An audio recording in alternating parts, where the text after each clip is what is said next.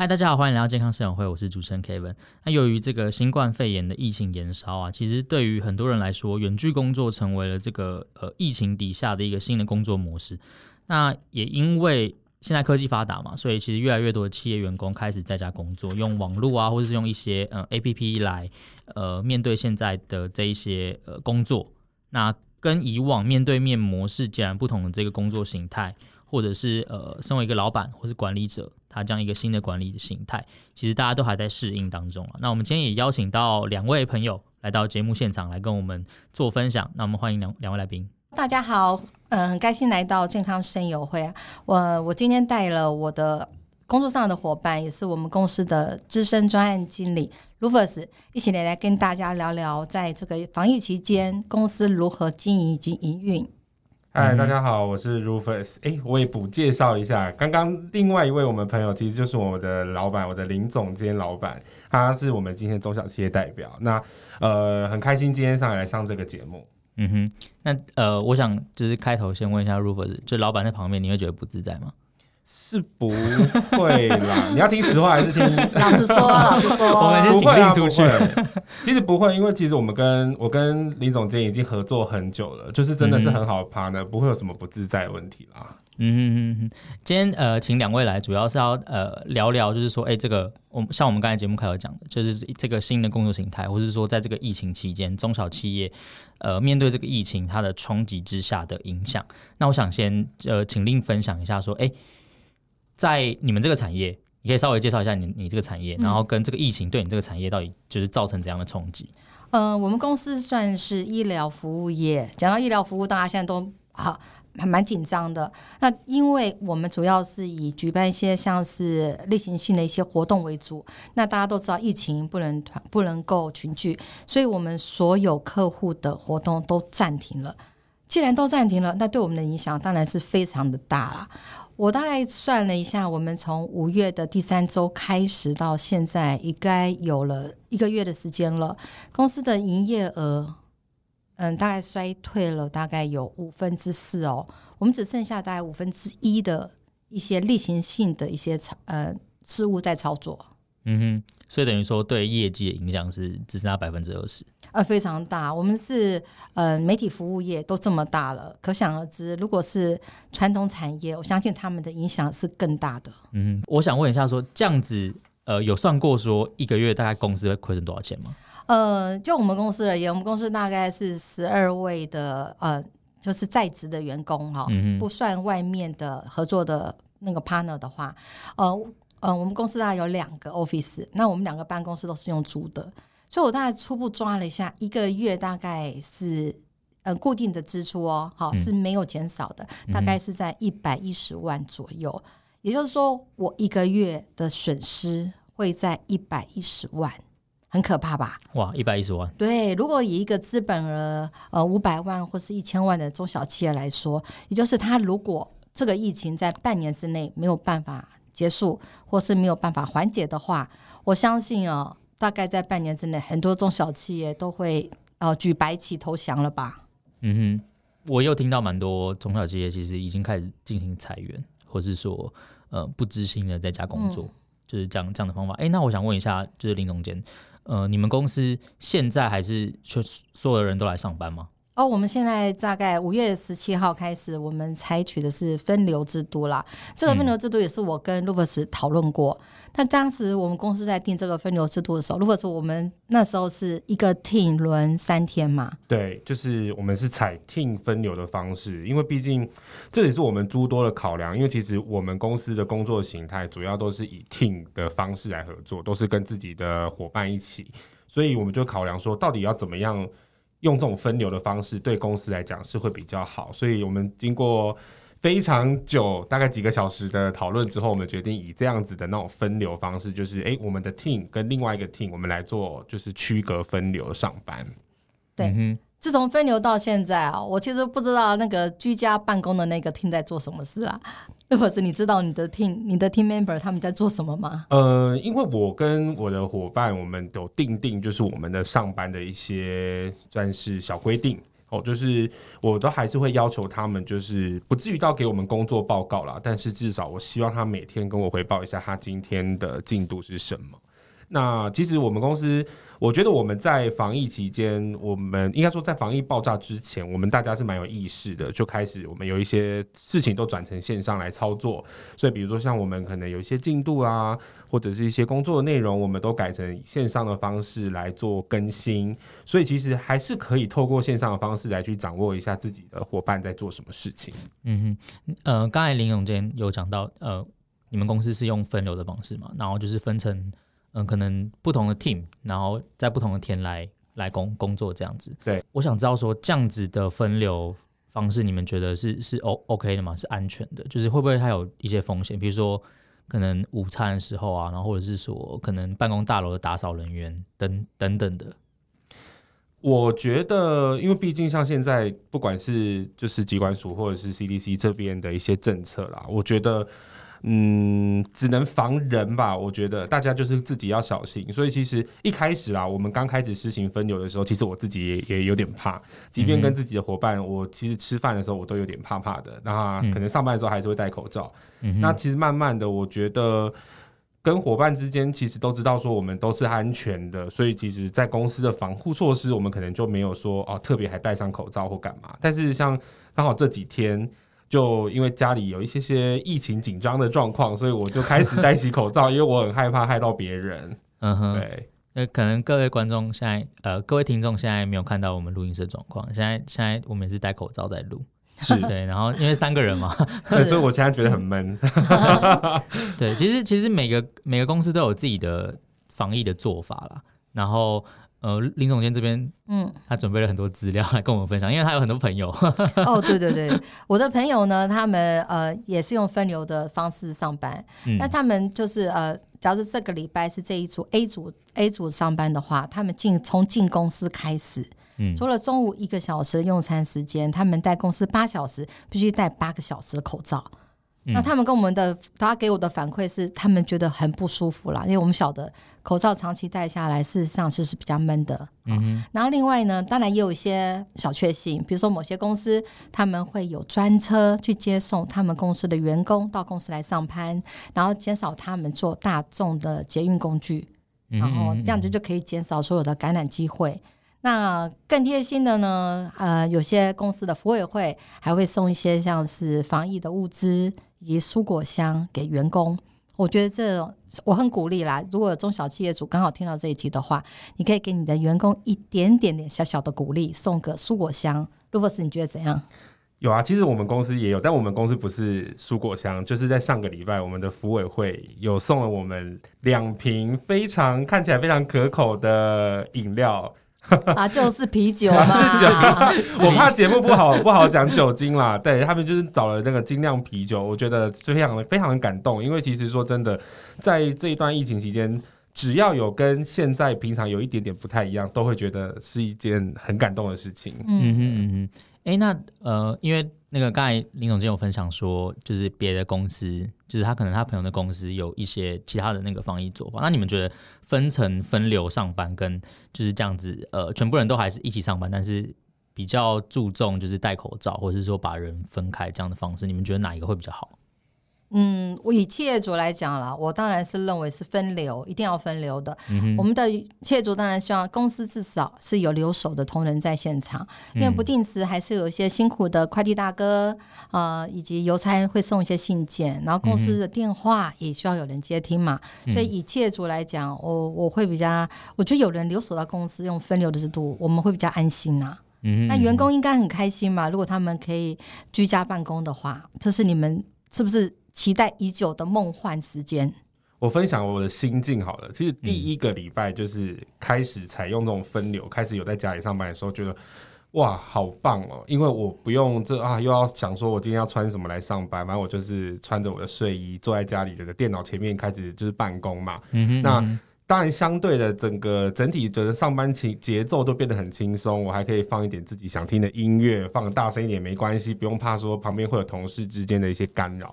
可是到第二个礼拜，你会开始想念坐在办公桌的感觉，你会觉得、嗯、哇，坐在家里每天，因为我因为我都是坐在客厅，因为我觉得就在宽阔的坐在沙发这样。呃，也没有，就是坐，就是有坐一个小板凳的椅子上面，嗯、就是对，但是没有像说是坐在就是办公椅啊、办公桌上的这样的感觉。那到第二个礼拜已经开始想念，就是有一点点吵闹的感觉，因为毕竟有时候同事之间嘛，就是上班上到一半无聊的时候会打屁一下啊，聊个天，开始想念就是你身旁有人，随时转个头会有人的感受。到第三个礼拜，我们算现在算是第三个礼拜吧，我真的已经觉得快要关不住了，嗯、我真的没有办法再。一直想要待在家里上班这件事情，我觉得不管是在效率啦，嗯、或者是呃，其实包含联络、沟通性的方便度什么的，我觉得没有办法实行在完全在家里面都可以完全的做到这件事情。嗯嗯嗯，哎、欸，这其实也可能也是很多现在居家办公的人他的心声，因为可能有蛮多公司其实他们居家办公已经呃，像我知道某些可能跟医疗比较密切接触的，他们是。那个时候一开始有确诊者出现的时候，他们就居家办公，所以可能已经超过三个礼拜。其实他们也都是有反映说，哎、欸，其实居家办公没有比在办公室工作还要轻松，反而就是压力更大。那呃，我们刚刚有讲到说，就是沟通的方面嘛。对。那我想问一下，就是呃，你们公司它是用怎么样的方式来，就是确保这个远距上班是可以可以行的？就是有哪些工具，或者说你们平常开会要怎么办？其实，呃，大部分啊，我们就算说今天没有远距的话，其实我们跟呃客户或者是跟厂商，嗯、我们的联络方式都是透过就是大家很常用的 Line 这个沟通的软体嘛。对，那其实在，在呃以现在来说，我们就多了一些使用的上面，比如说有时候会跟我的伙伴，我们会用 Google Meet，因为我们可能要分享一些我们的文件，分享一些我们的一些资料，如果都一直用 Line 传，就要一直上传下载，其实就是会比较麻烦。所以，比比较常用的，我们大概就是用 Line，还有用 Google Meet 这两个比较常用的线上软体。嗯哼，那如果像比如说公司的一些行政报表或什么的，你没有，因为嗯、呃，可能很多中小企业也是在呃在烦恼这一块啦。对，那现在你们公司是用什么方法去去去做？因为刚好，我觉得也是因为疫情这件事情啊，所以其实我们公司刚好在疫情这之前，我们就有就是导入了一个新的一个线上的一个系统。所以其实所有的一些报表啦、一些资料啦，我们都会要求呃要求我们的伙伴，就是都在这个系统上面去做 key in。所以其实不管是审核或者是报表的一些数据资料，其实都可以透过这个系统去做观看。嗯嗯嗯，所以等于说，呃，在行政方行政方面跟沟通方面，其实都其实都有一些远距，或是说有一些 APP 可以用。其实没有疫情之前，大家在提倡无纸化，嗯、那现在因为疫情的关系，其实我觉得这种线上可以呃线上查看啊，或者是线上去看所有的数据资料的的系统，我觉得它也是一个很必要的工具之一。嗯哼嗯嗯，哎，这种 ERP 的软体，它有一个好处，它也可以线上打卡上班。我相信对于很多中小企业的 HR 人人资部门的来讲的话，这个控管是非常的好的。只是不晓得说，员工是不是开了电脑打卡上班以后，就倒头开始睡？这个就真的只能防防人，呃，什么呃，防小人不能防君子，是吗？那如果是你有吗？防君子，防君子不能防小人，是不是？哦，对对对，这我自己当然是没有啦。因为其实说实话，虽然在这段疫情期间，刚刚我们令老板其实有讲到嘛，说其实我们的工作量有降低，但其实因为刚好我手边的有一些业务，其实是哎、嗯，即便是在防疫期间，我们还是有持续在进行当中的一些业务内容。所以其实我们都还是持续有一些业务是需要 update、需要去执行去做的。所以当然，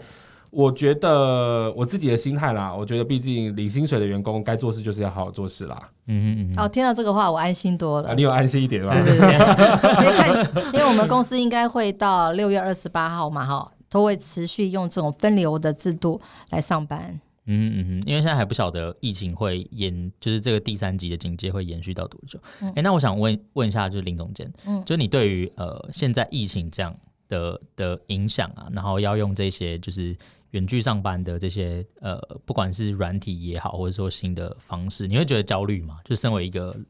一个企业主。哎，我其实不会焦虑，我相信员工是比较焦虑的，因为每开一个线上的会议，嗯、后面就代表他们有将要执行或者在提案的一些内容吧，所以应该要问一下 Rufus，你每开一个会，你的焦虑感是不是一直增加？我的焦虑感是来自于说，就是因为其实我们都知道嘛，就是最近有一些是、嗯、有一些我们的业务内容，其实它可能没办法进行。所以你就会知道说，他以后的排程会延续到可能接下来的八月、九月、十月。我的焦虑是来自于未来啦，就是会考量到说，天啊，以后这些事情如果全部都出现，全部都浮现出来，我觉得那是会那是一件比较可怕的事。嗯，但我可以分享的事情是说，因为毕竟现在不管我们在跟我们的客户，或者是跟我们自己的伙伴在开会，我们其实大部分不是透过 Line 群组开会，或者就是透过 Google Meet 或者是其他的线上的软体嘛。其实你会发现你的会议的那个线上会议的数量变得很多。嗯。就是真的那个形式力打开来是可能一整天都是 Google Meet、Google Meet、Google Meet 或是 Teams，就是开始有很多的会议，然后你就会发现说，就是每天都在开这些会议，然后导致原本自己的一些事务的内容可能没有办法如期的去进行，所以就会导致说，其实在家上班的时间反而比在公司上班的时间还要长。哎，工作量有增加吗？呃，其实因为会议嘛，毕竟我们就是要讨论很多，不管是接下来未来疫情过后的事情，对变数，那或者是诶当前目前的一些进度上面的报告等等，所以我不觉得说事情变少或变多，而是说因为很多的会议挤进来了很多的线上会议，会导致我们真的在执行事情上面的一些事务内容被延后执行，所以其实有时候我们因为毕竟我们公司上班的时间是呃早上十点到下午六点半。嗯，那可能我就变成是，其实我实际上真的在家里上班，我的下班时间可能是到八点，嗯，就有再往后延，因为毕竟该完成的事情都还是得要完成，这样。嗯哼，其实蛮多居家上班的人，他的反应都是，呃，就是你个人的时间跟公司的时间会变得很模糊。嗯，对，我觉得没有什么个人的时间啊，因为，上班时间就是上，上班时间就是上班时间，其实我觉得还好啦。对，嗯，因为呃，我之前有读到一篇文章，他他是说，其实呃，像日本他们也是。疫情的关系，他们也封关了很久嘛。那他们有呃在讲说，其实他们觉得去上班这件事情，就是不管你是搭交通运输工具，或者说你自己开车，自己自己用自己的方式到那个上班的地点，其实它算是一个生活中的仪式感，就是它是一个仪式，就是你在转换心情，从家里转换到工作的模式。但是居家上班之后，你就没有这个转换的过程，所以你就会觉得说，哎，我现在到底是？就是在家的状态，还是我现在是就是全力工作状态？你的意思说，有可能是出了一个房门就要工作的感受？对对对对对对对，所以他们就会就是呃，我看的那本书，他是说他他建议是说，在家工作的话，你还是要呃，像你平常就是出来工作一样，你要起来，然后把自己整理好。嗯，对啊，没有，我是看到日本人写的啦，所以他们可能比较还好。我们我们我们令老板是没有对我们同事有这样的要求啦，但是。我的室友就是他们的老板就有要求他们说，嗯、请他们在家上班还是要穿就是你正常在上班的衣服，该化妆要化妆，该整理头发要整理头发。嗯、他很强调一件事情，就是像你刚刚 Kevin 讲到那个仪式感，就是你不能在家里就很随便，嗯、你在家里就是要像在上班一样，你才会有这种上班的感觉。嗯哼，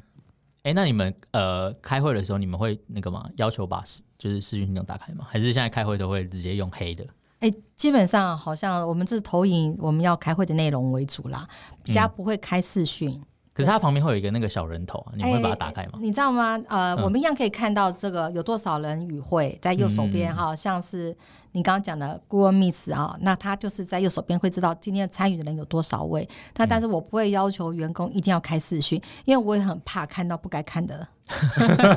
就家里太乱这样子，对，还好我们就是令老板是开明的，没有要求这件事。我刚刚说的那位室友的老板，他们可能就是属于比较控制欲比较强的，就有要求他们一定要把视讯打开，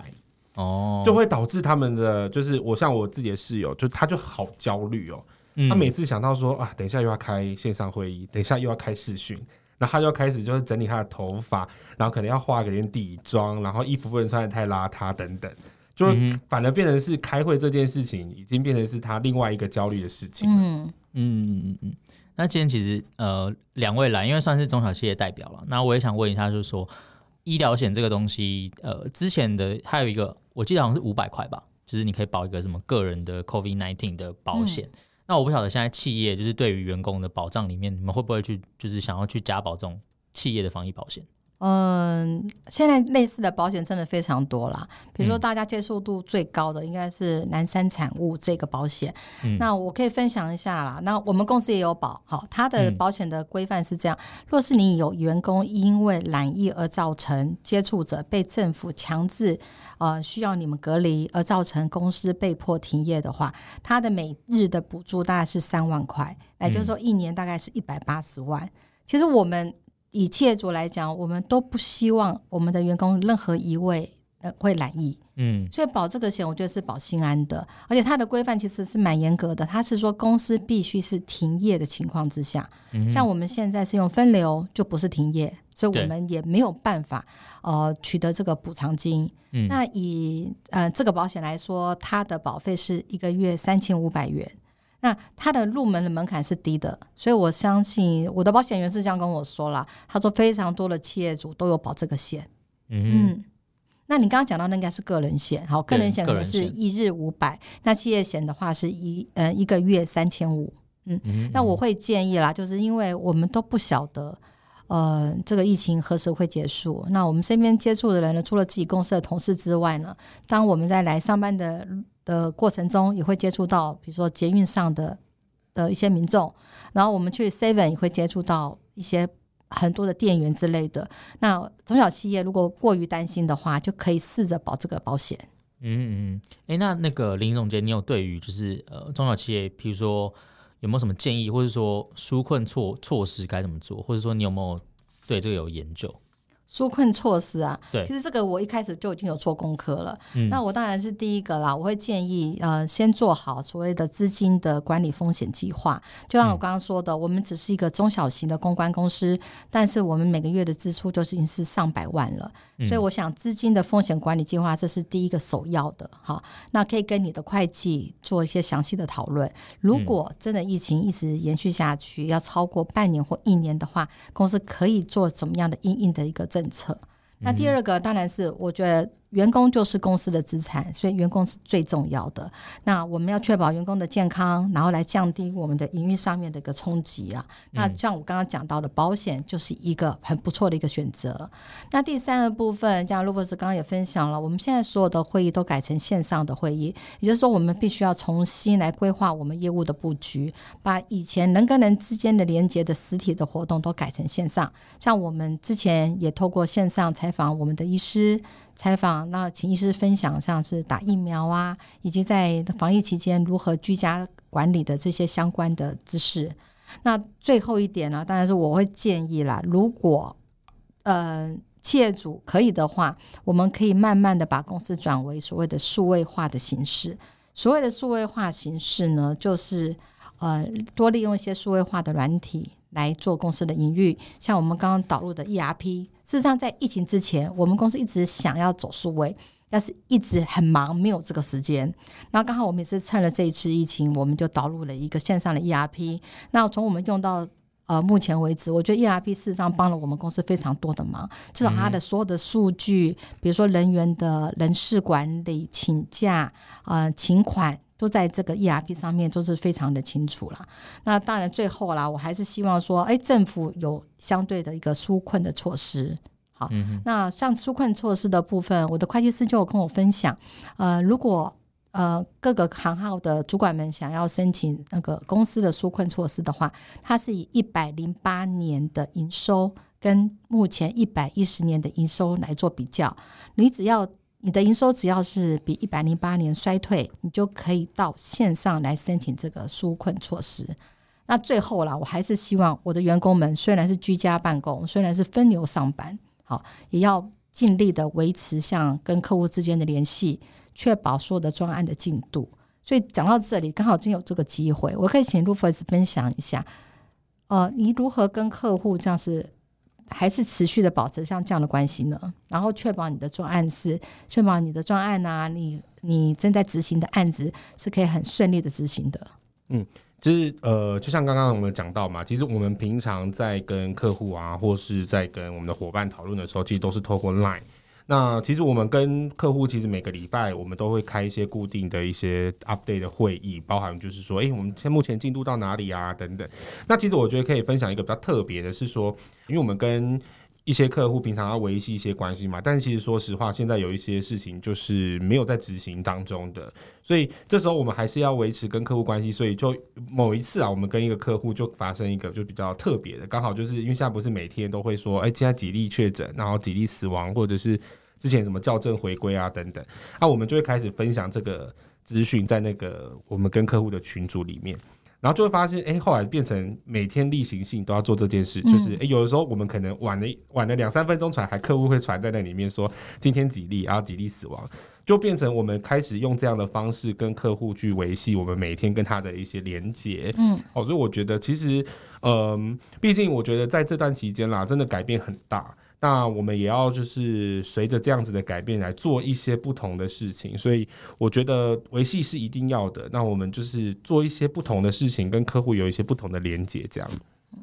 嗯哼，刚刚才两位讲的都非常好。其实我们健康生活也是一个呃关注健康的频道嘛，所以我们当然想借着这次机会，就是访问两位中小企业，因为我觉得你们公司对于。呃，防疫或者是说对于这个这个转型都蛮蛮不错的，那就是建议可能在收听的呃听众，如果你也是在经营中小企业的话，就是呃可能分流这个机制算是蛮重要的啦，也可以确保说公司还有人可以可以运作，不会说可能有人感染，然后就整个公司停摆。嗯，那其实林总监刚才也分享了分流的方式，然后跟可能有一些呃数位的工具可以来做使用。